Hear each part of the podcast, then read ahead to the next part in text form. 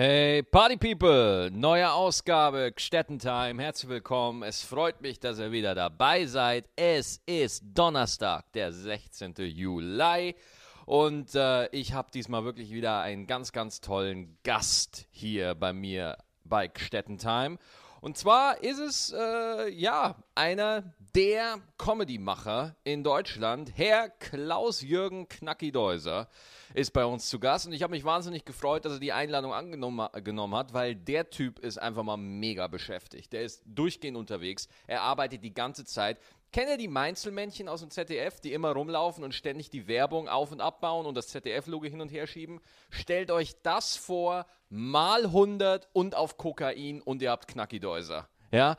Und Knackidäuser ist eine Leistungsmaschine, die meines Wissens nach komplett ohne Drogen auskommt. Und äh, er, er, macht einfach unfassbar viel. Und deswegen war ich, grenzt es an ein Wunder, dass er überhaupt die Zeit hatte für diesen Podcast. Und äh, ich freue mich sehr. Ich kenne Knacki jetzt schon seit, äh, ba, ba, ba, ja, seit, seit, seit, eigentlich seit fast zwei Tagen. nee, seit äh, ungefähr, ähm, ja, bestimmt 2011 oder so. Also jetzt schon vier Jahre, doch eine Zeit, ja. Und äh, er war, er ist wirklich einer, ich sag immer, einer der Gatekeeper der deutschen Comedy, ja, einer der Torwächter. Äh, er, äh, jeder, der im Comedy-Business, oder nicht jeder, aber ungefähr so 90 Prozent, 95 Prozent, ja, der es irgendwie zu irgendwas gebracht hat, war mal bei ihm oder ist an ihm vorbeigegangen oder ähm, hat mal bei ihm kurz vorbeigeschaut. Äh, jeder kann man nicht sagen, aber sehr, sehr, sehr, sehr viele. Und äh, das ist einfach eine unfassbare Leistung und das ist auch total krass, weil es gibt so wenig Leute in diesem Geschäft, die sich wirklich dieser Aufgabe annehmen, neue Leute irgendwie zu, eine, eine Plattform zu geben und die auch die Eier haben, zu sagen, pass auf, wir haben da eine neue Hackfresse, wir lassen die jetzt erstmal on air ein bisschen scheiße sein und lassen die sich entwickeln. Ja? Da gab es ganz wenige Instanzen, die das wirklich durchgehalten haben. In meinem Fall war es zum Beispiel auch Giga, wo ich drei Jahre moderiert habe, da durfte ich on air scheiße sein ja, und durfte mich entwickeln und durfte mich ausprobieren. Das äh, ist in der, in, in, in der deutschen Unterhaltung, wo alles glitzern, perfekt und super sein soll und bitte ja niemanden stören soll und äh, alles äh, so anbiedernd wie möglich. Äh, das ist jetzt natürlich eine Generalisierung, aber ihr wisst, was ich meine. Äh, sehr ungewöhnlich und auch nicht erwünscht. Und deswegen sind so Leute wie Knacki einfach wahnsinnig wichtig, weil sie auch das Auge für das Neue haben. Und äh, es, ist ein, es war ein wunderschönes, energiegeladenes Gespräch, was über eine Stunde ging. Ich will auch gar nicht lange erzählen. Ich habe auch so nichts zu sagen, äh, außer dass ich am, äh, jetzt pass auf, am 26. Juli, glaube ich, warte, ich gucke nochmal. Ich will ein paar Termine doch noch raushauen. Äh, das, am 23. Juli spiele ich in Kalka im Comedy-Zelt mein Solo. Und äh, am 1. August, da freue ich mich sehr, am 1. August komme ich nach Bielefeld ins Zwei Schlingen. Und äh, da würde ich mich freuen, wenn wir uns sehen würden. Ich will euch gar nicht lange aufhalten. Ich wünsche euch jetzt ganz, ganz viel Spaß mit dem Gespräch mit Knacki Deuser.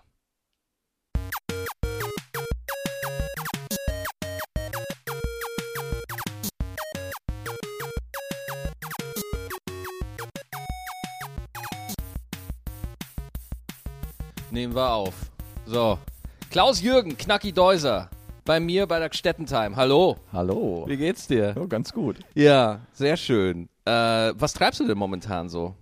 Oh Gott. Ähm, ja, wie immer. Ich bin ja immer äh, aktiv. Ich mache, mache immer mehr, als ich eigentlich vorhabe, weil ich dann irgendwann wieder in irgendein Projekt reinschlittere und denke, ach, müsste man doch machen, müsste man selber machen. Mhm. Also ganz konkret, ähm, morgen also am, was ist das, 16. Juli dann, ich weiß gar nicht, wann du ausstrahlst. Donner, äh, Donnerstag, also heute ist Mittwoch, heute. Ah, okay. dann Donnerstag ist es raus, das heißt quasi, wenn die Leute das hören, heute. Heute, an dem Tag, heute Abend geht das deutsche, zweite deutsche Stand-Up-Festival in Dortmund los, Germany steht ab. Das ist im Rahmen des Ruhrhochdeutsch-Festivals, ein großes Festival, Zeltfestival mhm. in Dortmund. Mhm. Und ich habe da vier Tage bekommen letztes Jahr schon begonnen und möchte halt eigentlich Stück für Stück jetzt ein großes eigenes Stand-Up-Festival etablieren. Das ist, sage ich mal, immer noch meine Beta-Phase, da teste ich immer. Das finde ich immer ganz toll, dass die mir die Chance geben, Habe äh, Donnerstag eine sehr schöne Show, Freitags die erste komplette englische Show. Samstag, meine ich, ist der Herr Gestettenbauer auch Ja, dabei. ja, habe ich auch gehört. Da ist die Hütte auch rappelvoll, wahrscheinlich wegen ihm. Und dann haben wir noch den Sonntag und am äh, Samstagabend gibt es vor dem Zelt dann nochmal umsonst und draußen die Nachtshow, wo ich nochmal eine Show umsonst mache. Ah ja. Also 22.45 Uhr. Äh, irgendwo beim Westfalenstadion ist das Zelt, findet man, wenn man das Ja. hört, da gibt es dann nochmal eine Show umsonst. Einfach vorbeikommen. Diese, Ein diese Eingangsfrage von mir, was machst du gerade so, die ist ganz bewusst gestellt, ja, weil du bist einer der wenigen Leute, äh, das hört sich jetzt nach wahnsinnig viel an und das Krasse bei dir ist, das sind nur die nächsten paar Tage, ja. Das heißt, dein, du, machst so viel, du bist so viel unterwegs in deinen Projekten, du bist auch so, so findig immer und machst immer so viel. Du, du bist wirklich, du machst so viel Zeug einfach immer und hast so viele Ideen und setzt das auch alles um. Du bist einer wirklich der fleißigsten Menschen, die ich kenne. Also ich kenne niemanden, der wirklich immer so akribisch und wirklich so fleißig ist wie du. Ja, da habe ich, da, da mache ich mir aber wirklich sehr häufig Gedanken drüber, weil ich selber eigentlich äh, glaube, dass ich, ich, ich war, ich, ich, ich arbeite halt ab, was da ist, aber eigentlich habe ich immer, war ich früher mal ein bisschen faul und ich, mir ist vieles zugefallen. Das kann ich mir absolut nicht vorstellen, Doch. dass es mal einen faulen doch, Knacki doch, doch, Deuser doch, gegeben doch. hat. Das kann ich mir nicht vorstellen. Ich kann mir nicht vorstellen, dass du irgendwo auf einer Couch sitzt, Ach, doch. in Unterhosen, nur mit, nur mit Unterhosen, Nein, ja, das und, nicht. Ja, Das- und denkst, oh, ich mache heute mal nichts. Oh, das das ist- kann ich mir nicht Das vorstellen. ist mein größter Traum. Ich, liebe es ja auch, Serien zu gucken, aber ich schaffe das nicht. Ich, ich habe mal irgendwann das Mikrofon ein bisschen näher, bitte. Ja, ja. Ich habe mal irgendwann genau. überlegt, ähm, dass ich glaube, deshalb so viel arbeite, weil ich mittags um zwölf, wenn alle arbeiten, wollte Ja. ich eine Stunde mir eine Serie angucken können.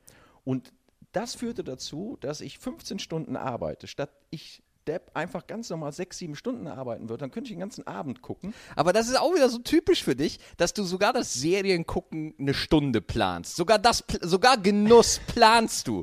Das geht nicht Das ist so krass bei dir, dass du da einfach wirklich so einfach und ich glaube, das ist auch äh, eine Zeit, warum du auch äh, ein Zeichen dafür, warum du auch wirklich schon so lange dabei bist und auch wirklich immer gut mitgespielt hast, weil du wirklich einfach viel, du siehst irgendwas, hast eine Idee und du wirfst da so viel Arbeit drauf, bis bi- bis es fluppt. Also, wenn ich jetzt mal ehrlich bin, ich gehe jetzt wahrscheinlich nach diesem Podcast nach Hause und, und lächle ein wenig, weil das mir Leute gar nicht so oft sagen. Mir ist das gar nicht so bewusst. Also, Ja, ja. ich habe das Gefühl, das ist ganz normal. Ich habe gestern mit äh, Heinrich Delcore, wir haben einen Fernsehpiloten gedreht und er Ja.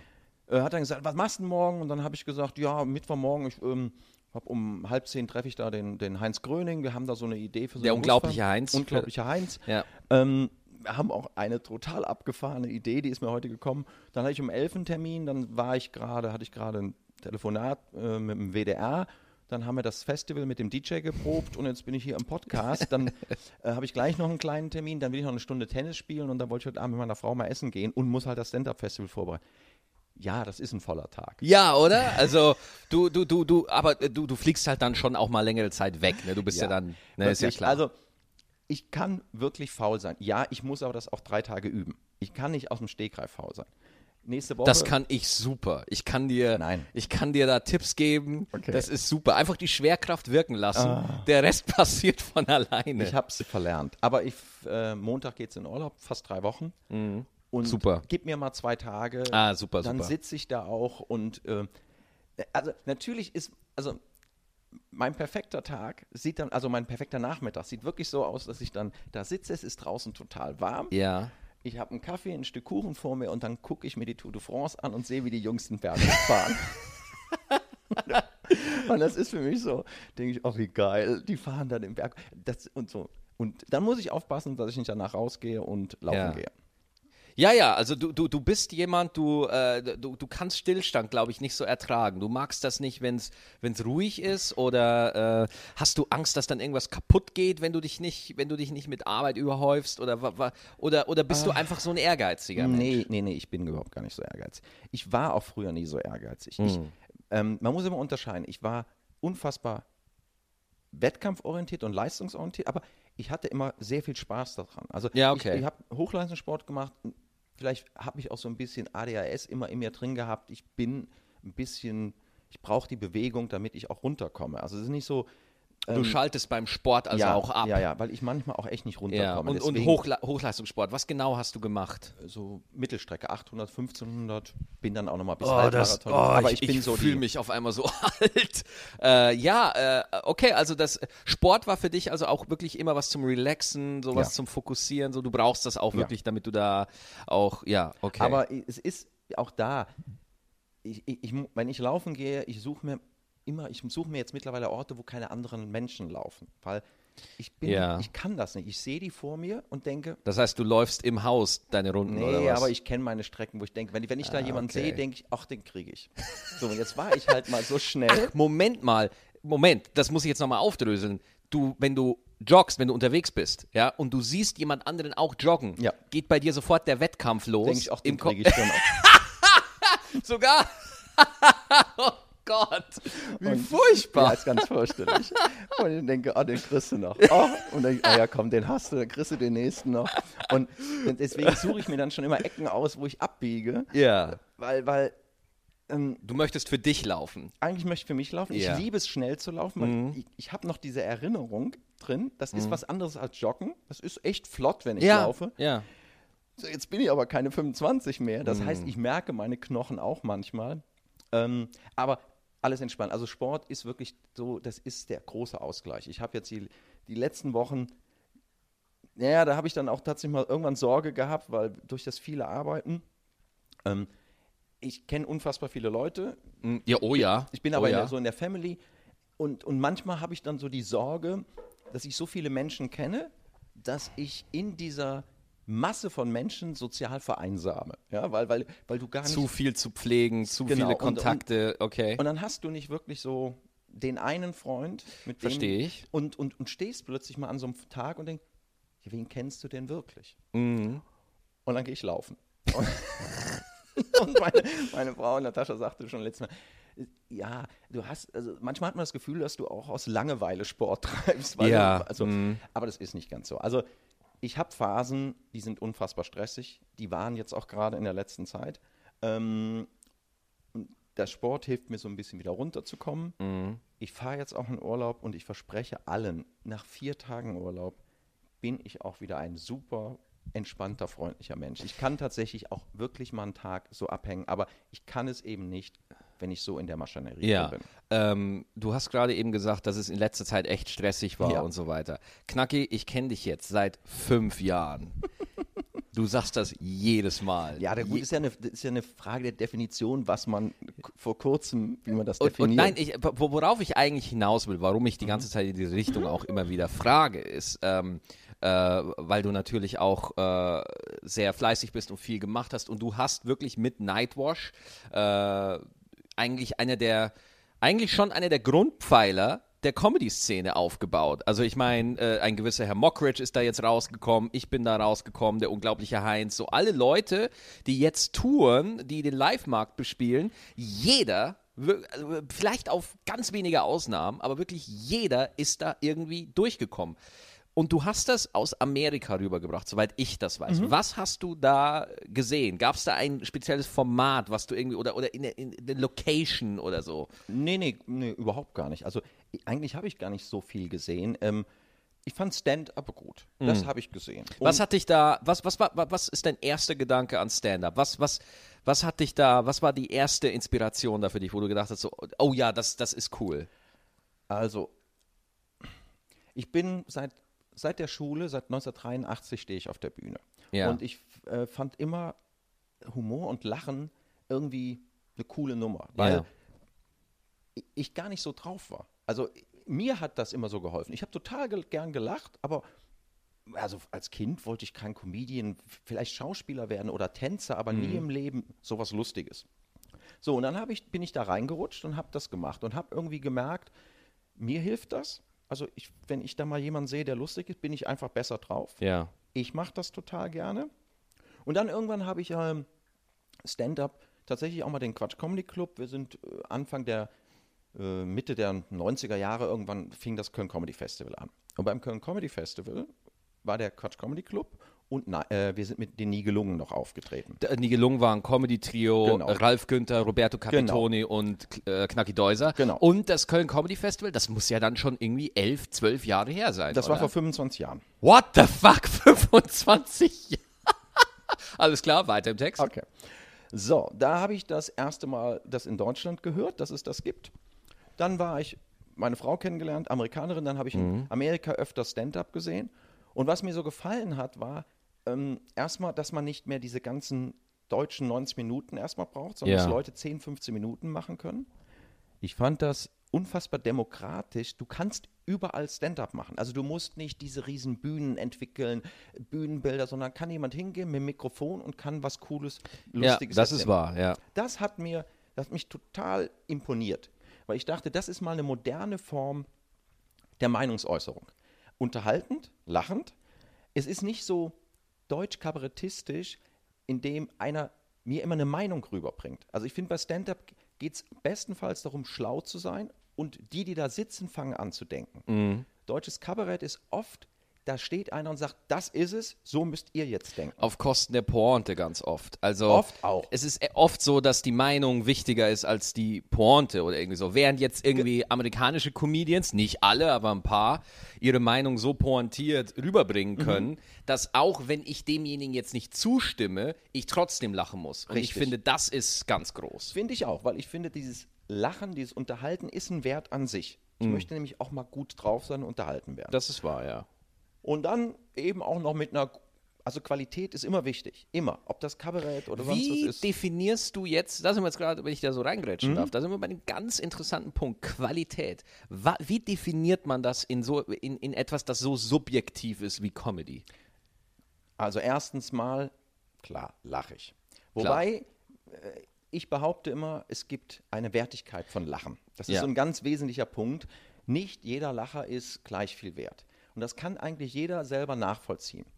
Du lachst und du kennst Gags, da denkst du selber dann zwei Sekunden später, naja, Nee. Ja? Äh, äh. Genau. Und da gibt es Lacher, da lachst du und, und dann gehst du nach der Show und sagst, den müsste ich mir merken.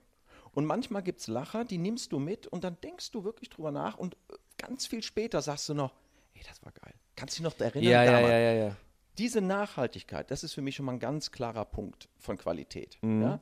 Und das ist zum Beispiel, was vielen Künstlern, Künstlerinnen, was uns, dann beziehe ich mich auch mit ein, auf der Bühne oft gar nicht so klar wird. Weil wir Genau. stehen da und sagen, ja, der hat doch gelacht. Ja, das ist aber eine gefährliche Haltung. Er hat doch gelacht. Wenn man alles, was man auf der Bühne tut, dadurch rechtfertigt, dass das Publikum ja lacht, das ist gefährlich, denn äh, ja natürlich lachen sie, aber dann siehst du deine Arbeit zu eindimensional, wenn du sagst, dass es nur darauf ankommt.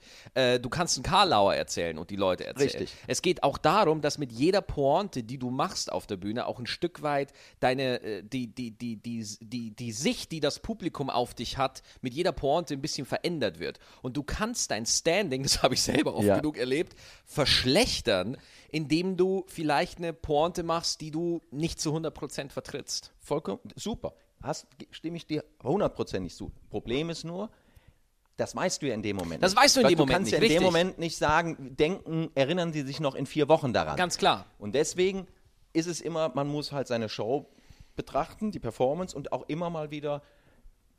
Ja, und dann fängt es halt an, wen frage ich? Wer gibt mir die Tipps? Wen gebe ich die Ja, weil wen- da wen musst du auch ein ich? bisschen Ja. Mhm. aufpassen. Du hast ja auch Leute, die kommen mit irgendwelchen Meinungen und dann stehst du da.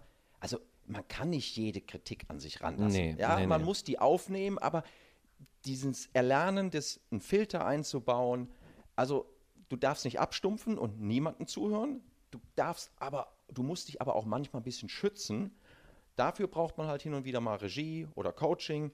Bei mir ist es so, es gibt Phasen, da bin ich offener und es gibt Phasen, da bin ich geschlossen. Das ist menschlich, klar. So, Ja. und, und so gehe ich daran. Aber ich finde, gerade in Deutschland, also ich habe schon so meine, meine Qualitätsprobleme.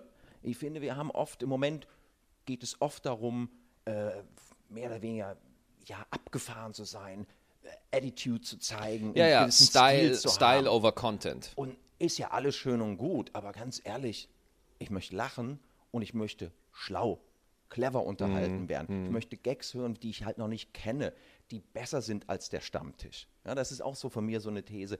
wir Künstler müssen schlauer sein als der Stammtisch. Das können die auch. Wir müssen Wege finden, auf die die nicht kommen. Wir müssen vielleicht gucken, was ist der Zeitgeist, was betrifft die Leute. Und deswegen ist es harte Arbeit. Um da jetzt nochmal den großen Bogen Ja, ja. zurückzuschlagen zu Nightwash. Ich fand Stand-up halt eine coole Kiste. Ich habe lange überlegt, wie kannst du etwas in Deutschland starten, neu starten. Und da bin ich dann einen anderen Weg gegangen, als ich habe mal BWL studiert und habe gedacht, ich gehe jetzt mal nicht über den Content, sondern wie kann ich Leute in meine Show kriegen? Weil wenn ich in so Theater, Senftöpfchen, wie man sie alle kennt, das, die gab es ja auch schon äh, 2000, ich habe gemerkt, ich kriege viele junge Leute nicht da rein. So, und ich habe aber gesagt, ich brauche junge Leute, damit Mundpropaganda entsteht. Und dann ist die Idee entstanden, weißt du was? Wenn die nicht zu mir kommen, gehe ich zu denen. Das ist so ein, so ein äh, glaube, so ein Motiv, was durch mein Leben durchgeht. Wenn mir keiner den Job gibt, dann mache ich es halt. Ja. Und ja, so ja. war es auch. Und dann haben wir wirklich überlegt, eine Metzgerei, eine Bushaltestelle, eine Drehtür vom Hilton und ein Waschsalon.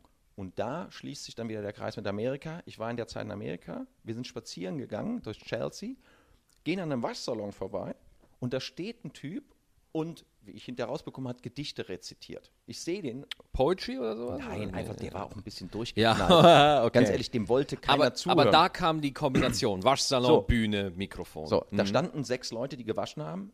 Dem hat niemand zugehört. Ja, der war so ein bisschen durchgeknallt. Aber ich habe das gesehen und habe gedacht, ey, Waschsalon, das ist doch eine geile Idee. Da gehen Leute rein. So, und dann fiel mir einer in Köln ein.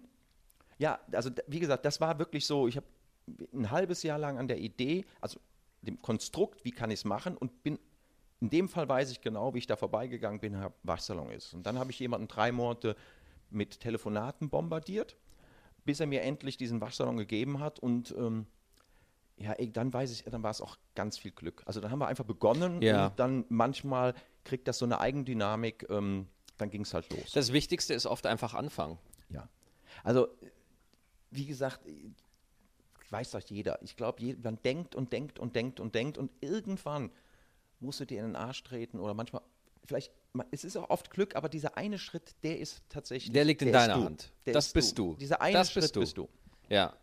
Und die, ich habe eine persönliche Theorie, was Nightwash angeht und was, was die Auswirkungen auf die deutsche Comedy. Und ich glaube, dass Deutschland immer noch nicht richtig verstanden hat, was Nightwash eigentlich nach Deutschland gebracht hat. Äh, für mich gibt es zwei Leute, die die Comedy wirklich, das sind Thomas Hermanns und das bist du. Ja, die beiden, die haben Stand-up wirklich so ins Fernsehen gebracht, wie es momentan verstanden wird. Und aber ihr habt bei zwei völlig unterschiedliche Messages gebracht. Ja, äh, Thomas Hermanns hat uns gezeigt, dass Comedians Stars sind. Ja, Glamour, Glitzer, Shows.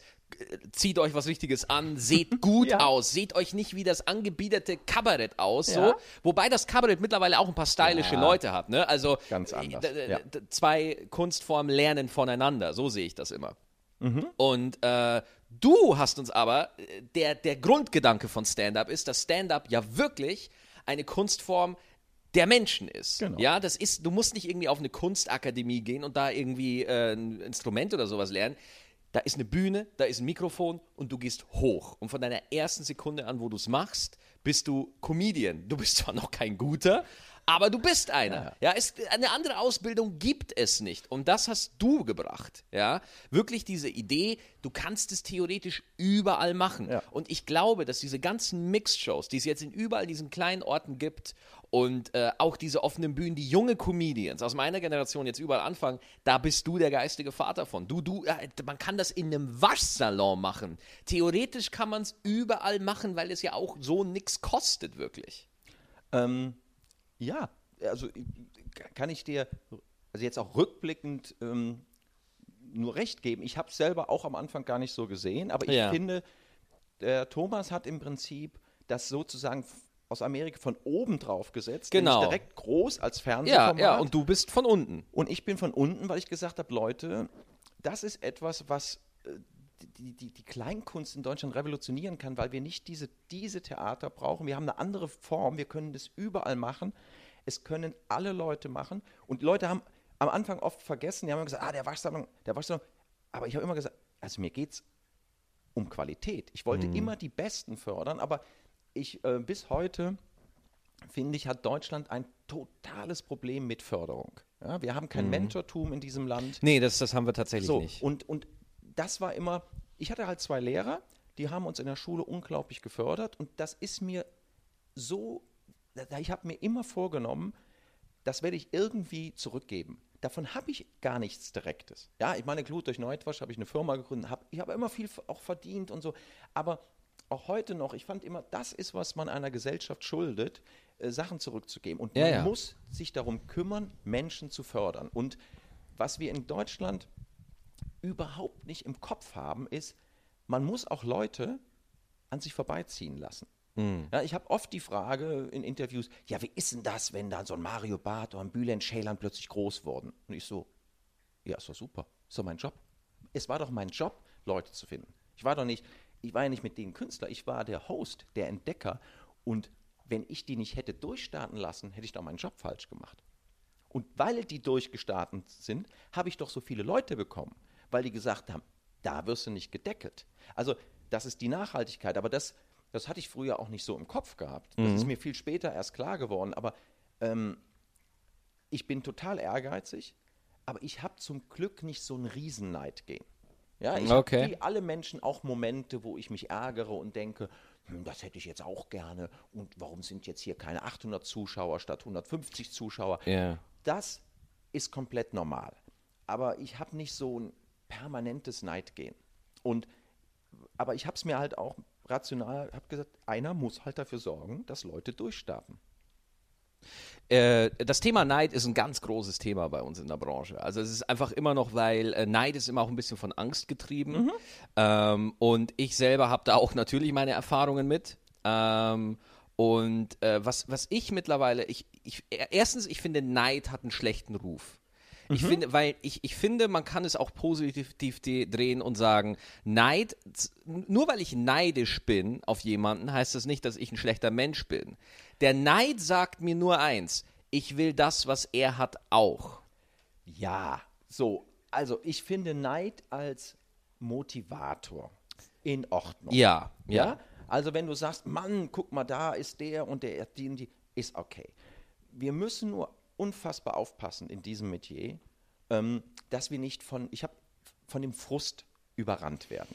Und ich habe immer gesagt, der, der, der, wir haben den tollsten, tollsten Job der Welt, wenn es nicht diesen Frustfaktor gäbe.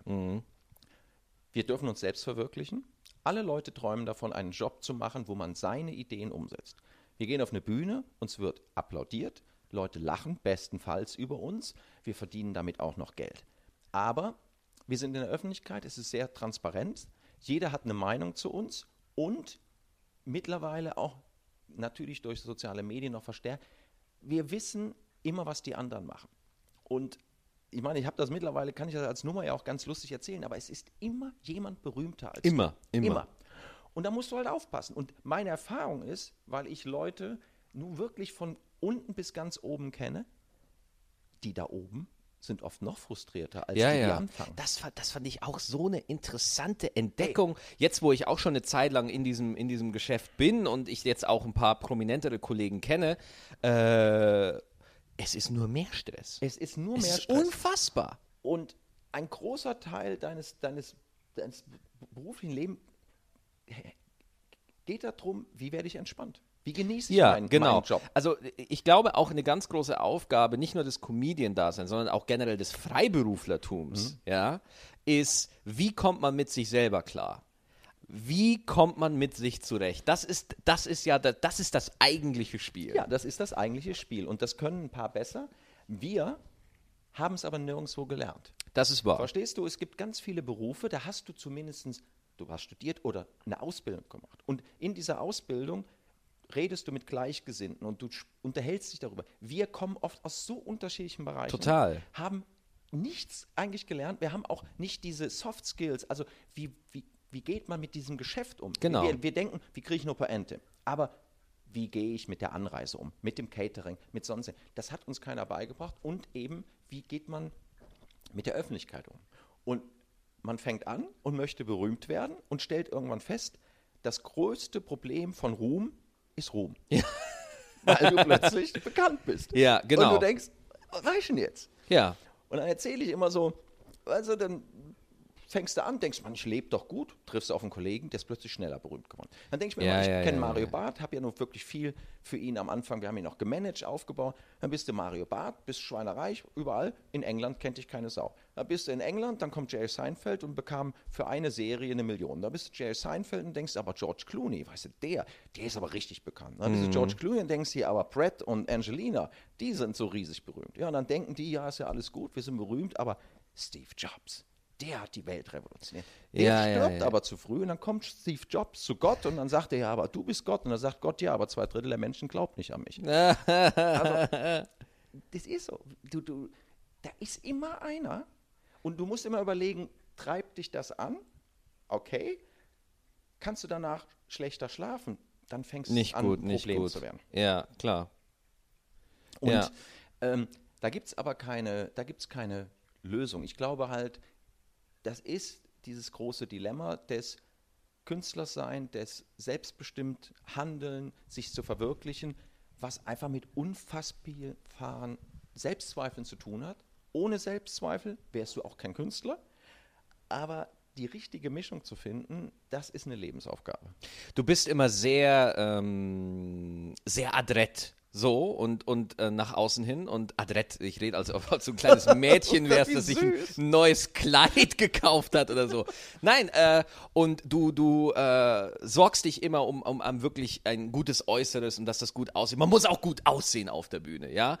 Und du legst da sehr, sehr viel äh, Wert drauf und äh, versuchst da auch, äh, auch in deinen Aussagen immer, ich sag mal so, die, so wie du jetzt denkst, so hast du nicht immer gedacht. Es muss irgendwann mal eine Zeit gegeben haben, wo auch du mal gekämpft hast mit dir, wo, wo du auch irgendwie äh, äh, Momente gab, wo diese Interpretation, die du mir jetzt gerade gesagt hast, mit äh, man, man kann Neid höchstens als Antrieb sehen, so, aber es Knacki, es muss was mit dir machen, wenn du siehst, dass wirklich einer nach dem anderen es, ich üb- Mhm. formuliere es jetzt bewusst übertrieben, ja, einfach an, an dir vorbeigeht.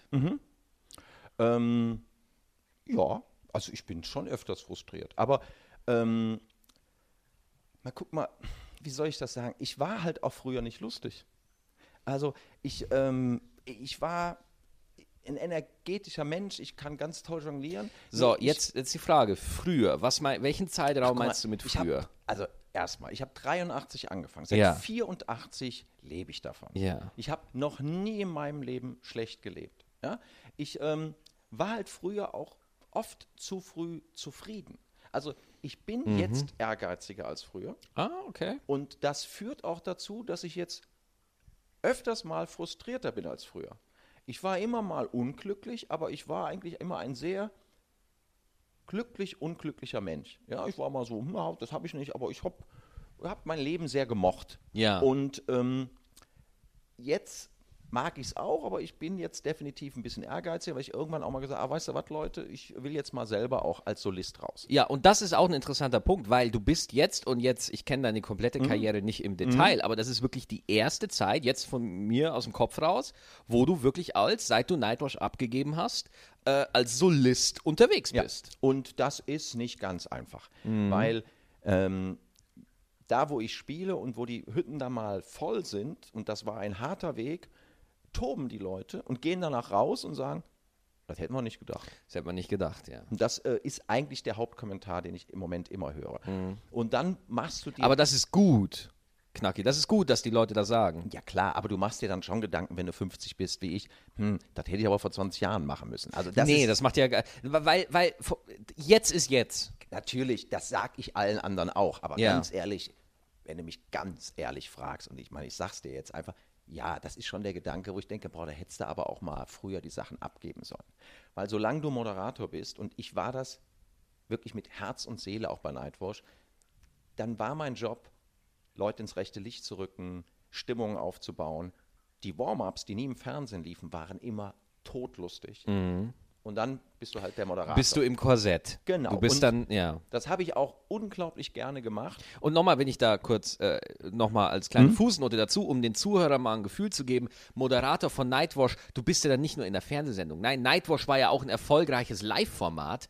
Du, wie viele Shows waren das im Jahr, die alle du moderiert hast zum größten Ach, ich Teil? weiß nicht, das waren 180 oder so manchmal, weil ich ja dann die Live-Shows im Waschsalon und die Fernsehsendungen Ja. und ein unfassbares Volumen an Shows, die du alle wegmoderiert Ja. hast, so. Aber eben in einer Funktion. Genau. Während der Comedian über sich selber sich selbst ausdrücken darf, hat der Moderator immer die Funktion des Präsentierens, des Anheizens, des Überleitens. Ja, weil du nie auf Pointe spielst, sondern Klar. eigentlich immer auf Stimmung. Genau. Das heißt, wenn ich jemanden, wenn ich alles wieder gebaut habe, dann habe ich den angesagt. Und das ist so, man muss sich ja vorstellen, wenn jetzt zum Beispiel jemand aufgetreten ist, der total Hammer war, ja, dann, dann dachten die immer, wie super. Nee, nee, dann musstest du eigentlich zwei Minuten labern. Genau. Einfach nur labern, wie so ein Reset, damit der Nächste wieder eine Chance hat, weil viele sind dann rausgegangen und haben dann auf den Fehler gemacht, ja, das war ja, was soll ich denn jetzt nach Mario Barth oder was soll ich nach Maxi Stettenbauer? Ja, ja, da habe ich klar. schon gedacht, Leute, das könnt ihr doch nicht Du sagen. kannst einen Künstler nicht so eine Spitze geben. Nein. Du kannst den nicht so, äh, weil damit erhebst du den über die anderen und dann sag also, gut, das Beste ist vorbei. Was jetzt alles kommt, So. ist egal. Und, und, und es sei denn, es ist der Headliner. Dann Ja. ist okay. wenn du da, sag mal so, du, das ist ja auch ein Tipp an Künstler, wenn jemand vor dir richtig geil war, dann musst du rausgehen und sagen, boah, wie hammer war das denn gerade? Boah, ich freue mich ja total, jetzt nach Maxi Und Gestettenbauer. du gehst in deine Nummer. reinzugehen. Aber wenn du dann rausgehst, ich habe es in Amerika gesehen, dann ist Louis C.K. letztes Jahr in einem Club, hat getestet. Ja, ja. Und der Nächste geht raus und sagt, ja, das ist ja super, jetzt gehe ich nach Louis C.K., was soll ich machen? Und alle gedacht, boah, du Pfeife. Der Übernächste ist der, der Südafrikaner, der jetzt die, ähm, Äh, Trevor, Trevor Noah. der war auch da. Hohoho, da hast du aber einen guten Namen So, erwischt, du. Trevor Noah geht raus und sagt, ist das nicht geil heute hier? Mhm. Louis C.K. war da. Ja. Gebt nochmal einen Applaus für Louis C.K. So. Ja. Und in dem Moment hat er sich, in, weißt du, der hat alles richtig gemacht. Profi, nimmt Wie- die Energie auf, positiv, Ja. äh, fügt hinzu, anstatt zu. Genau. Ja, ja. Da wir ja oft auch jüngere, neuere Leute hatten, jünger, Mhm. war mein Job halt immer zu bauen. Das heißt, war mal jemand nicht so gut, ich habe ja nie gesagt, das war jetzt nichts, sondern hey, dann, dann musste ich Gas geben. War jemand super, musste ich es eher ein bisschen betten, Ja. damit der Nächste wieder eine Chance hatte anzufangen. So, das ist so, und das war eine komplett andere Arbeit als, als Solist. Und ich hatte eben nach 13 Jahren das Gefühl, jetzt muss ich mal. Ja, ja, klar. Dieses, äh, lass uns, also äh, es gäbe noch viele Sachen, Ja, die ja, ich über ja das aufpassen, Moderieren ja. und so sprechen könnte. Wir müssen nicht aufpassen, wir haben unendlich Zeit, aber du hast nicht unendlich nee. Zeit. Das ist ja das Ding. Ähm, aber äh, wir können uns noch ewig über die Arbeit als Moderator und so weiter unterhalten, aber äh, du, du brennst als Solist momentan so. Mit Sicherheit. Also im Moment macht es halt, also das ist auch, ich meine, das Geilste an diesem Job ist, dass du jeden Tag dazulernst. Du musst immer schreiben, Ja. aber dieses Verstehen, wo du denkst, ey, mein Gott, hätte ich das mal früher gemacht. Äh, wie gesagt, ich muss aus, man muss ein bisschen da rauskommen, sondern muss sagen, wie, das geht ja noch besser. Und ähm, ich merke das ja an, meinen, an diesem Programm. Die ersten zwei habe ich so gemacht. Genau, ja. So, das letzte war okay und schon nach kurzer Zeit habe ich mich unfassbar über meinen Titel geärgert. Ja, der hieß nicht Jammern, Klatschen.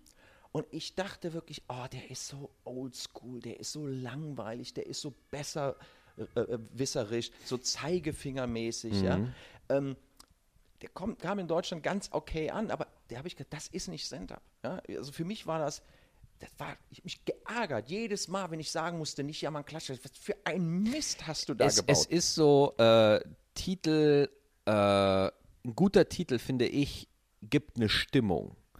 So, du liest, du, du hörst dieses Wort in deinem Kopf und, und hast sofort irgendwie eine Idee. Und nicht jammern, klatschen ist ja äh, wirklich auch gut. Ja, oder Ja. der neue, seltsames Verhalten finde ich auch irgendwie. Aber seltsames Verhalten. Finde ich irgendwie lustig, keine Ahnung, ich weiß nicht wieso. Aber das ist momentan das ist das erste Mal, dass ich durchgängig glücklich bin. Also Ja. immer wenn einer mal mit der Kritik kommt, kommt ja einer und sagt, nee, das ist mein Titel. Weil Ja. das ist im Moment, wie ich Stand-up sehe. Das Mhm. ist nämlich mehr aus dieser Beobachtung. Ich finde, das Leben ist unfassbar skurril. ja. Bei allen Kämpfen, die ich tagtäglich führe, habe ich aber so eine tiefe Liebe zum Leben. Ich bin froh, dass ich lebe. Ja. ich bin oh ja, froh, das merkt man auch, ja. dass ich Total. das machen darf. Ja. Ähm, ich hasse mich, wenn ich mich ärgere, aber ohne diesen, auch mal diese Wut, die ich auch mal habe, geht es eben auch nicht. Und seltsames Verhalten ist alles das. Es ist, wie bekloppt meine Tochter ist, wie ich bin, wie meine Mutter ist, wie die Welt ist, wie die, ja, also wie die ja, es, geht, es geht um dich, es, es geht, geht, um deinen Kosmos. Mein Kosmos. Geht, genau. Und ich, ich glaube, das ist auch die, die Form von Stand-up, die sich durchsetzen wird. Ja, jetzt jammert mein Kater mhm. ein bisschen. Äh, die sich durchsetzen wird, weil anstatt irgendwie rauszugehen und zu überlegen, was könnte heute in diesem Markt am besten funktionieren, ja. was kompletter Quatsch ist, ja, wo du vielleicht wo einer aus 100 vielleicht einen Treffer landen ja. wird, irgendwie mit irgendeinem Image oder mit irgendeinem Konzept, was er sich überlegt hat, so. Aber ich glaube, gerade in dieser Branche, klar, du hast die Leute, die einfach explodieren oder irgendwie sowas, das hast du, ja. ja aber äh, ich, ich glaube, äh, dass gerade in dieser Branche etwas wirklich mit, mit Langfristigkeit wirklich auch äh, zu tun hat. Ach, ja, also nochmal, ich glaube, wir, wir könnten uns das jetzt äh, drei Stunden weiter unterhalten und ich finde, alle Fernsehleute müssten sich genau diese Folge anhören, weil du hast schon so viel verstanden, naja. finde ich. Also Danke du sehr. hast doch, also gut, wir sind vielleicht auch manchmal in manchen Sachen auch sehr deckungsgleich schon. Ja. Ähm, was naja, du, du, du, bist, du bist einer meiner Mentoren. Ich habe ich hab viel gelernt. Also. Ja, aber ich, ich, ich glaube halt, dieses ganze zielgruppenorientierte Suchen und Bauen von Shows mhm. finde ich so unglaublich uninspirierend. Also ich mache ja, ich arbeite ja auch noch als Speaker und das mhm. ist etwas, was nebenher entstanden ist und das funktioniert super gut. Und ein Punkt geht, da geht es eben darum, besondere Talente brauchen besondere Führung. Ja. Und die, eigentlich die Kernaussage ist, wenn du was Neues suchst, dann musst du auch Platz für das Neue geben. Ja. Das machen wir aber meistens nicht. Das machen wir nicht. Nee, wir, wir suchen was Neues und setzen alte Leute drauf. Ja, oder wir suchen einfach Ersatz im neuen Körper. Das heißt, du. Äh, oh, sehr gut. Quasi, ja. wir suchen einen Jungen, der das Gleiche macht wie die Alten. Genau. Meinst du das? Genau das. Ja, ja verstehe. Das ist im Fernsehen sagt, ja, wir brauchen was Neues für die Zielgruppe 24 bis 26, weiblich mit braun gelockten Haaren, wo die mhm. Nase nicht so groß ist. dann sage ich immer, dann strickt sie euch. ja, ja, klar. So, wenn du aber, wie ich, was, ich habe früher Leute gesucht, und oh, der ist ja cool. Du, dann musst du den halt nehmen. Also du musst nehmen, was da ist. Da musst du den nehmen, ja so. klar. Und so ist es aber auch mit Unternehmen. Unternehmen sagen, wir suchen auch was Neues, sind total durchstrukturiert. Wenn da aber nirgendwo in diesem, in diesem, in der Matrix oder in diesem System Plätze sind, die sich auch mal, sage ich mal, flexibel entwickeln können, mhm. dann kannst du nichts Neues reinsetzen, weil der hat ja gar keinen Platz. Und so ist es in Unternehmen und so ist es auch in der Gesellschaft und auch im Fernsehen. Ich meine, wie, wie, wie viele großen Projekte, Internetprojekte oder so, haben angefangen als irgendein Nebenbeiwerk in irgendeiner großen Firma.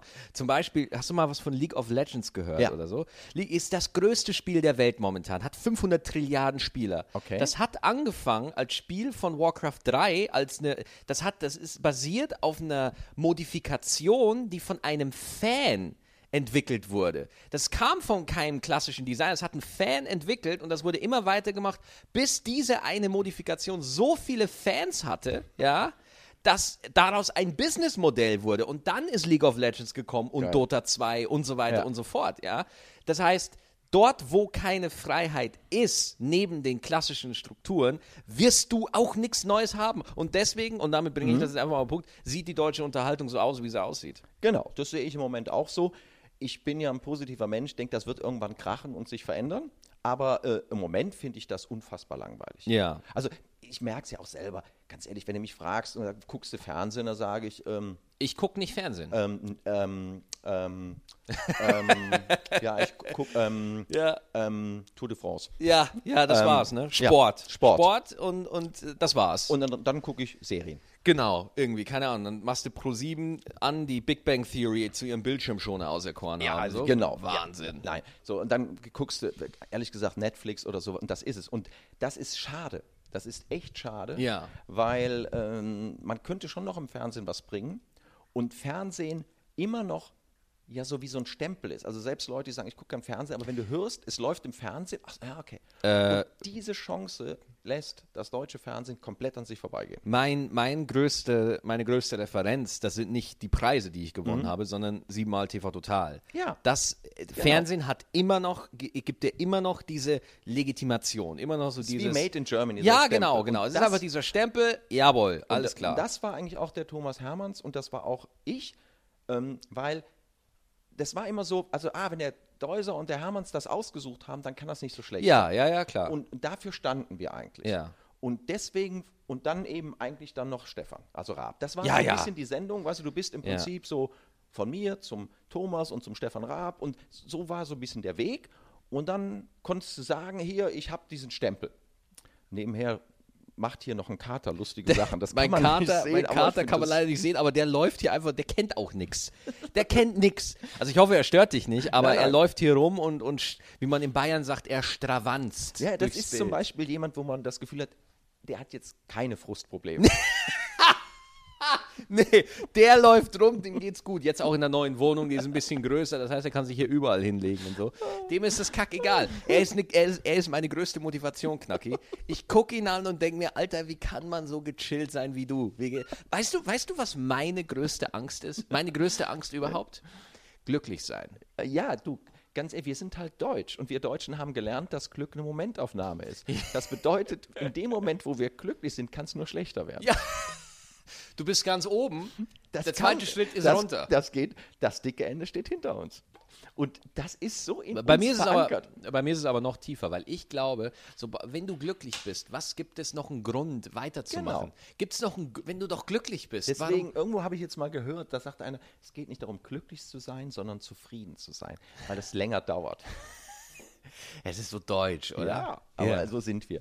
Und ähm, nochmal, und da hat mir, jetzt auch mal ganz zurückgehen, da hat mir der Sport immer geholfen, weil wenn du Sport treibst, willst du gewinnen, aber du lernst ganz, ganz schnell, dass du ständig auch verlierst. Mhm. Ja. Und ich hasse es zu verlieren. Und es ist, also, aber nicht es so- ist okay. Es ist, Ja. es gehört dazu. Genau, ich, nee, das ist falsch. Ich, nicht, dass ich es hasse. Ich finde es doof zu verlieren. Ja. Aber es ist nicht, es, es ärgert mich nicht zehn Tage, sondern ich ärgere mich und manchmal ärgert es mich, bis ich einschlafe und dann wache ich auf und dann sage ich, so, morgen, den kriege ich. Ja, verstehe ich, ja.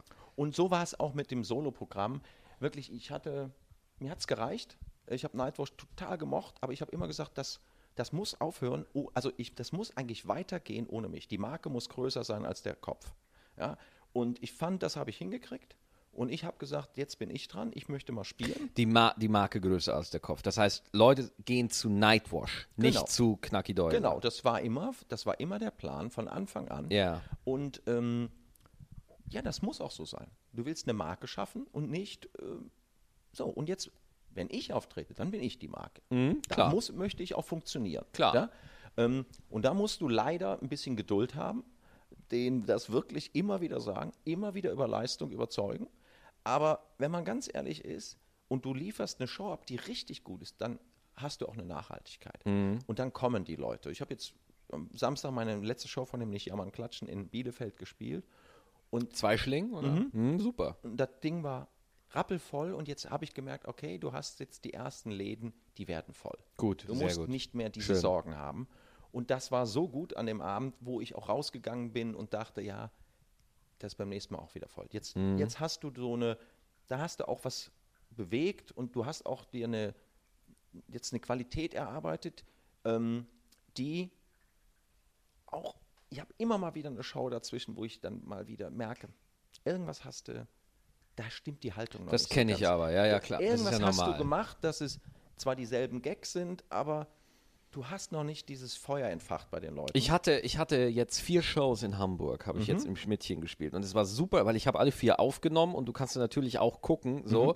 Und es ist wahnsinnig interessant, wie, wie der gleiche Gag sich tausendmal anders anfühlt. Es ist so spannend zu sehen. Es ist so interessant. du musst jeden Abend kämpfen. Hammer. Jeden Abend. Ja. Du, dir, also du hast vielleicht drei, Aber was ist der Kampf, Knacki? Das ist die Spannung. Nein, Nicht das Kämpfen, weil wenn ich rausgehe und denke, ich muss die kriegen, bin ich verloren. Ja, deswegen, man muss immer mit diesem Wort aufpassen. Das Wort ist vielleicht wirklich falsch. Aber du musst, also es ist immer, es ist immer ein Kompromiss zwischen Arbeit und Spaß. Ja. Einerseits musst du den Spaß behalten, das ist professionelle Arbeit, also diese Wiederholung unterscheidet eben Profi von einem Amateur. Klar. Also wenn jemand so macht und dann sagt, ja, aber ich habe das jetzt einmal gemacht und jetzt war die Stimmung super und alle haben ein Bierchen getrunken und jetzt werde ich eingeführt. Und Amateure suchen auch nach Ausreden.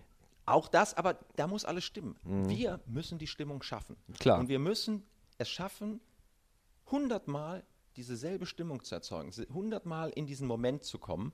Das macht so schwer und das ist Arbeit. Das ist wirklich, also wo ich immer sage, Humor ist kein genetischer Defekt. Ja? Humor ist Training und Arbeit. Und du musst jeden Abend rausgehen und sagen, es ist ein Job. Jetzt muss ich alles geben. Und ich spiele für heute und nicht für gestern oder übermorgen.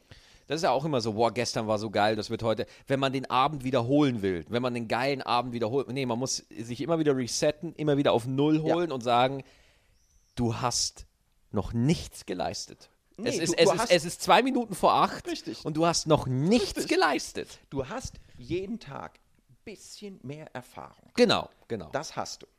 Und das ist das, was man auch, sag mal, was gegen Nervosität hilft. Total, ja. Aber der andere Punkt ist, das ist, ich finde, der Spaß ist die beste Chance, äh, Nervosität abzubauen, Mhm. wo du sagst, das habe ich mir jetzt so viele Jahre gewünscht und jetzt stehe ich hier und jetzt will ich doch nicht nach Hause, weil wir doch alle eine Stunde vorher sagen, boah, jetzt wäre ich gerne auf, der, gerne auf der Couch. ich auch, ja, Nein, total. Das habe ich mir total abgewöhnt. Ah, Das okay, ist der geil. einfachste Trick, weil ich wirklich, wenn ich merke, dass dieser Gedanke in meinen Kopf geht, dann sage ich mir ganz bewusst, nein. ja.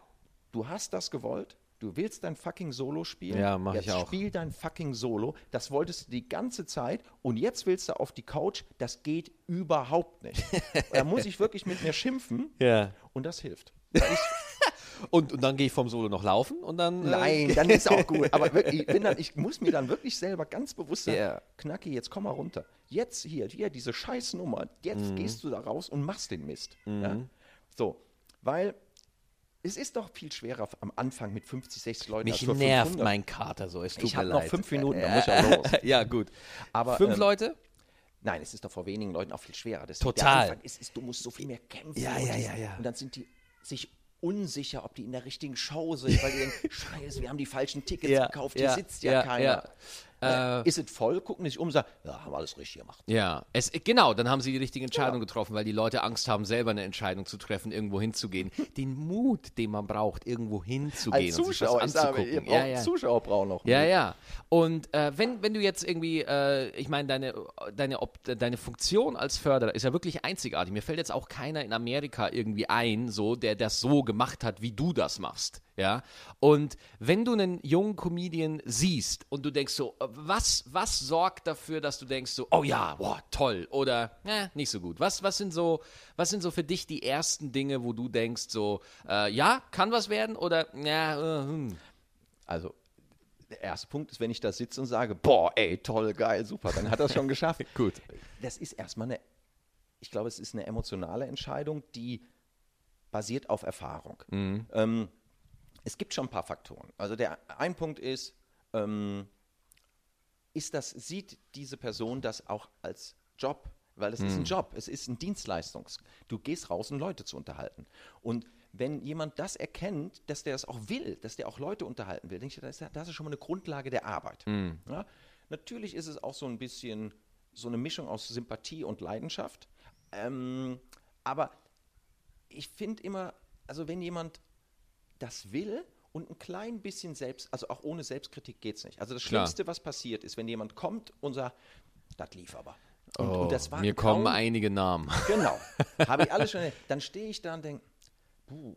So, Schwierig, ja. Schwierig. Ich kenne auch ein paar, die sagen, "Ah, das war gar nichts. Und ich denke, das war doch richtig gut. Ja. Also man muss schon so eine kleine realistische Schuldig. Einschätzung haben. So, Ja. ja. weiß ich, das hast du auch schon mal gerne, Ja, dass ja. du überkritisch bist. Ich finde Kritik super, aber verstehst du, man muss auch mal sehen, wenn es ein guter Abend war. Ja, ja, ist weil, auch weil, wahr. weil du darfst jetzt auch, du kannst, natürlich hast du mal einen Gag versemmelt, aber man muss auch mal erkennen, wenn es ein guter Abend war. Aber gerade wenn, wenn, wenn, wenn, gerade wenn du zuguckst, bin ich besonders, äh, dann ärgert es mich besonders. Ich setze mich aber auch nie in die erste Reihe. Das ist auch wahr, ja. setze mich schon immer weg und guck- ja, aber, aber wenn du, wenn du irgendwie, Ja. äh, wobei mittlerweile kann ich wesentlich besser damit umgehen als, äh, als jetzt noch vor zwei Jahren oder so. Aber ich weiß ja auch, du, wenn ich spiele und ich bin im Publikum, bin ich auch nervös. Ja. Okay. Nein. Äh, aber weil du gerade gesagt hast, dass, dass das eine Dienstleistung ist, äh, es gibt diese selten, eine, eine, eine schwierige Balance, denn, denn äh, die, was gerade in Amerika rüberkommt, also ich mache Comedy, weil ich Geschichten erzählen will, Nein. weil ich meine Geschichten erzählen will. ja, pass auf, das ist keine. Dienstle Karneval ist Dienstleistung. Nur Dienstleistung ist Kunsthandwerk. Ja. Ich glaube schon, dass wir Kunst machen. Das heißt, es ist diese Mischung aus Professionalität, das heißt auch von Skills und Handwerk, Mhm. Klar. aber mit einer eigenen Welt, Haltung, Leidenschaft und mit einer auch einer Mission, Also äh, es, wird Mission. in, es wird in dem Moment Kunst, sobald du Stand-up machst, den wirklich kein anderer machen kann. wenn du es, also ich finde schon, du man muss eine bist. Mission machen und Ja. Und was erzählen wollen. Ja. Also ich finde, ja, man muss die Welt verändern wollen. Ja. Die, die, man muss nicht in jedem Satz zur Revolution aufrufen, Nö, aber du brauchst eine Stellung zum Leben, Und es die gibt, du es rüberbringen gibt willst. äh, momentan auch Comedians, die, äh, die, die das wollen, aber es nicht zu Ende denken. Also wo, wo, du, wo Ja. du dann halt, wo du dann auf einmal Attitüden hast und Einstellungen und Sätze auf der Bühne, wo du dann irgendwie denkst so, warum machst du das jetzt? Deswegen bin ich ja immer so, auch wieder, es ist halt auch ein Job. Ja, klar. Also verstehst du, ähm, wenn du nur abgefahren sein willst, dann ist das halt auch wie eine Performance. Ja? Mhm. Das ist eine politische Botschaft, ist ja legitim. Aber wir machen Stand-up und Stand-up besteht auch davon, da, da- lebt davon, dass wir das 150 Mal oder 200 Mal im Jahr machen. Mhm. Und wir wollen die Leute unterhalten. Und es gibt Leute, die, sage ich mal, auch, guck mal, ein Serdar Somuncu, der ist ja total abgefahren. Ja, ja. Aber mit dem Serdar in der Mixshow aufzutreten, ist nicht einfach, weil alle halten sich an Regeln. Serdar hält sich eigentlich an keine Regeln und sagt hinterher, tja, wenn ihr euch an alle Regeln haltet, wie doof seid ihr. Wie doof seid ihr? Ja, klar. Nur, wenn alle so wären, wäre das auch nichts. Also es ist, es ist so, ich finde das ja ganz faszinierend. Es gibt schon, es gibt schon eine, eine, eine gewisse Bruderschaft unter Brudern und Schwesternschaft unter Performern. So, ja. Ja. Du machst nicht 40 Minuten in der Mixed Show. Das ist einfach assi. Find ich und auch. ich sag das, weil ich es selber gemacht habe und ich auch auf den Deckel für gekriegt habe. Ja, so. Das machst du einfach nicht. nicht, ja. Ich, ich habe selber überzogen und ich habe schon mal nach einem Spiel müssen, der überzogen hat. Also Ja. das so Sachen oder oder du du äh, greifst nicht die Show an, in der du auftrittst, nur weil es deinem Image gerade entspricht oder so. Ja, und es gibt halt Leute, die das auch zum Teil machen. Wie gesagt, ich, ich will ja niemandem erklären, wie er es zu tun hat. Ja, klar. Ähm, dann denke ich bei manchen, okay, aber dann passt du nicht in diese Show und dann machst du dein Solo. Mhm. Und alles ist cool. Alles ist cool. Ja, aber es gibt schon, wir machen das hier zusammen und wenn sich keiner an Regeln hält, dann, dann geht es eben auch nicht. Und das Ja. finde ich auch nicht ganz fair. Und das ist diese, wie immer, diese Gratwanderung aus Mission oder Mission, Wissen, Vision und Handwerk. So ist es auch aus künstlerischer Freiheit und Skelett, an das man sich zu halten hat. Also, das, ist ein, das, ist, das ist schon ein Kampf, ein, ein, ein, ein, eine Auseinandersetzung. Ähm, und ich war oft manchmal dann zu genau und wollte alles korrekt machen und denke, das geht's auch nicht. Also du musst auch deine Meinung vertreten. Da habe ich immer gedacht, ach, du musst auch nett sein und das alles handwerklich richtig machen. Ähm, da hast du mich auch mal drauf gebracht, weil du sagst, ja, du, das stimmt immer alles und äh, aber wo ist der wahre Knacki? Ja, ja. Hast du mir mal irgendwann gesagt und dann bin ich nach Hause gegangen und habe gedacht, ja, das scheiße. Das sagt mir jetzt der Maxi äh, hier so, ein- so, ein- so ein Satz einfach so und ich gehe nach Hause und denke, jetzt hat er auch noch recht, wie doof ist das denn? Ja. Ähm, und da habe ich mir tatsächlich auch drüber Gedanken gemacht, weil ich dachte, eigentlich bin ich doch total äh, ehrlich. Ja. Aber äh, ich bin dann tatsächlich in so vielen Sachen gefangen, dass ich das dachte, ich sage das ganz ehrlich und, Mhm. und, und habe erst mal wieder lernen müssen, es noch ehrlicher zu sagen. Oder, Ja, weil- oder weil, die, die, die Ehrlichkeit vielleicht zu schreiben, damit man sie auch merkt, dass sie Ja. ehrlich ist. Ich weiß es gar Weil, weil der, der größte Feind des Comedians ist gefallen wollen. nicht. Ja, Es ist so, es ist so seltsam. Du willst, ich- dass es den aber- Leuten gefällt. Nein, und das war bei mir immer so. Ich bin gar nicht so eitel wie die. Ich bin erstmal nicht eitel. Also ich achte auf mein Äußeres oder, aber ich, ich stehe Oh, nicht. diskussionswürdig, Knacki. Nein, nein, nein, Leute, wirklich, ich stehe nicht auf und gucke in den Spiegel. Habe ich noch nie in meinem Ich Leben kenne gemacht. dich komplett anders. Ich, ich gebe dir recht. Aber das ist tatsächlich. Aber das ist, ich habe mir tatsächlich auch ein paar Sachen antrainiert. Also Ja. dieses Gefallen wollen, ich bin überhaupt nicht so. Also die mich ein bisschen kennen. Nein, das ist einfach das Handwerk, wie du es gelernt hast. Genau. Und das ist ein Fehler. Ja, du denkst einfach so, nee, man, man macht das so. Richtig, man das macht das halt- so, damit man den Job richtig macht. Richtig. Das habe ich in den 80er, 90ern so gelernt. Genau. Und ähm, und, und das war, das ist eine ganz harte Arbeit, ähm, das zur Seite zu schmeißen. Das, wenn man, ich glaube, wenn man so lange Karrieren hat, so du, du hast ja mit Abstand einer der längsten von Leuten, die ich kenne, äh, so Stage Baggage, ja, so, so Gepäck, was man noch aus alten Zeiten dabei hat, was aber heute nichts. Ne? Genau, du hast so viel Attitude und so viel Style und, und Haltung oder Handwerk, wo du denkst, ey, vergiss es. Aber das abzutrainieren, das ist wirklich wie Rekonditionierung. Ja, ja. Du musst dir wirklich, also dass ich wirklich gesagt, red drauf los. Such Genau. Die Fehler. Genau. Du musst erstmal wieder scheiße werden, damit du lustig werden kannst. und das war ein, und ich, klar tauchen immer noch die alten Welten auf, aber das, das ist schon ein anderer Stil, den ich jetzt mache. Ja. Und ich finde das zum größten Teil schon recht entspannt. Mhm. Ja, und wenn dann, wenn ich so rauskomme und Leute sagen, boah, wir haben dir echt so, wir haben dir an den Lippen, du hast mir die ganze Zeit zugehört. Ja, du hast ja. einfach so erzählt und das war Genau. ja, und es nicht mehr, das war die Nummer und das kannst du ja ganz toll und das kannst du ganz toll, sondern Das ist, ich bin, äh, äh, was ich oft habe, ist, ich weiß, ich ob, obwohl ich das Set 100 Mal gespielt habe, schreibe ich mir trotzdem noch eine Setlist. Einfach noch aus Angst tatsächlich. Einfach vor der Angst. Ich hatte, der Grund, warum Hamburg für mich auch so wichtig war jetzt, vier Tage Hamburg, warum das so wichtig war, weil ich hatte immer Angst vor Hamburg. Ich hatte immer Angst vor der Mitternachtshow im Schmidt-Theater. Du, äh, geht um 24 Uhr los. Oh, oh, okay, wir machen. Ähm, und äh, da dachte ich mir so, nein, du machst das in Hamburg vier Tage, dass du diese Angst besiegen kannst. Ja, also ich suche mir auch immer die Stellen, wo ich mich fürchte, ich habe Angst. Ich hatte Angst, nach K-Ray aufzutreten. Ich hatte Angst Na vor klar, sowas. zu aber, Recht. aber zu Recht, ja. Aber ich mache das. Ich habe das so oft gemacht, bis es mir nichts mehr ausmacht. Und das macht dich letztendlich zu einem stärkeren Comedian. Also, du musst auch. Das ist so klischeehaft, aber du musst hin und wieder auch dahin gehen, wo es weh tut. Ja. Also, und äh, das, da, hat- da hat man nicht immer Bock drauf und das mache ich auch nicht jeden Tag, aber ja, ich gehe dann dahin und, und äh, denke, ja, und, Ich gehe zur offenen Bühne vor fünf Leuten also und ich hab- mach's. Ich suche mir ja auch immer ein paar Mixshows. Das machst du wirklich oft, ja. Ja, weil das ist, da musst du hin. ja. Und dann gehst du raus und denkst, oh.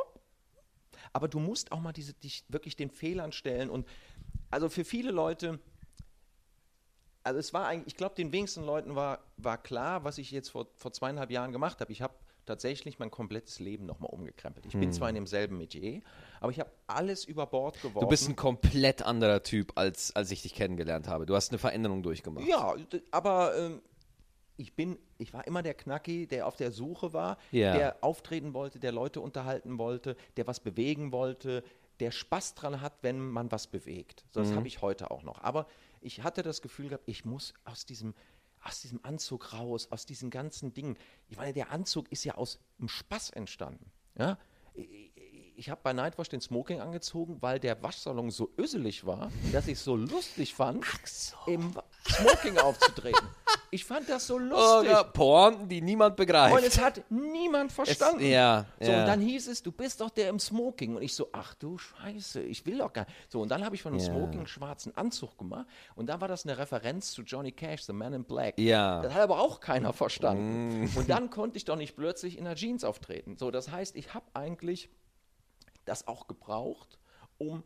Und dann, wie es der Zufall war, hatte ich mir ein paar Haare im, im Gesicht stehen lassen im Osterurlaub. Und meine Frau, Natascha, sagt dann plötzlich, Knacki, das lässt jetzt mal so, das sieht doch Deine Frau nennt aus. dich Knacki, deine Frau nennt dich nicht Schatz. so. Nein, mich nennen alle Knacki, außer meiner Mutter, die nennt mich Klaus Jürgen. Ach so, okay, alles klar. Also ich bin tatsächlich, Du bist Knacki. ja, das ist äh, geschlagen und ähm, ich habe mich jetzt vor kurzem irgendwann gedacht, wisst ihr was, das ist wie so, also wer es mit dem Namen schafft, der schafft alles.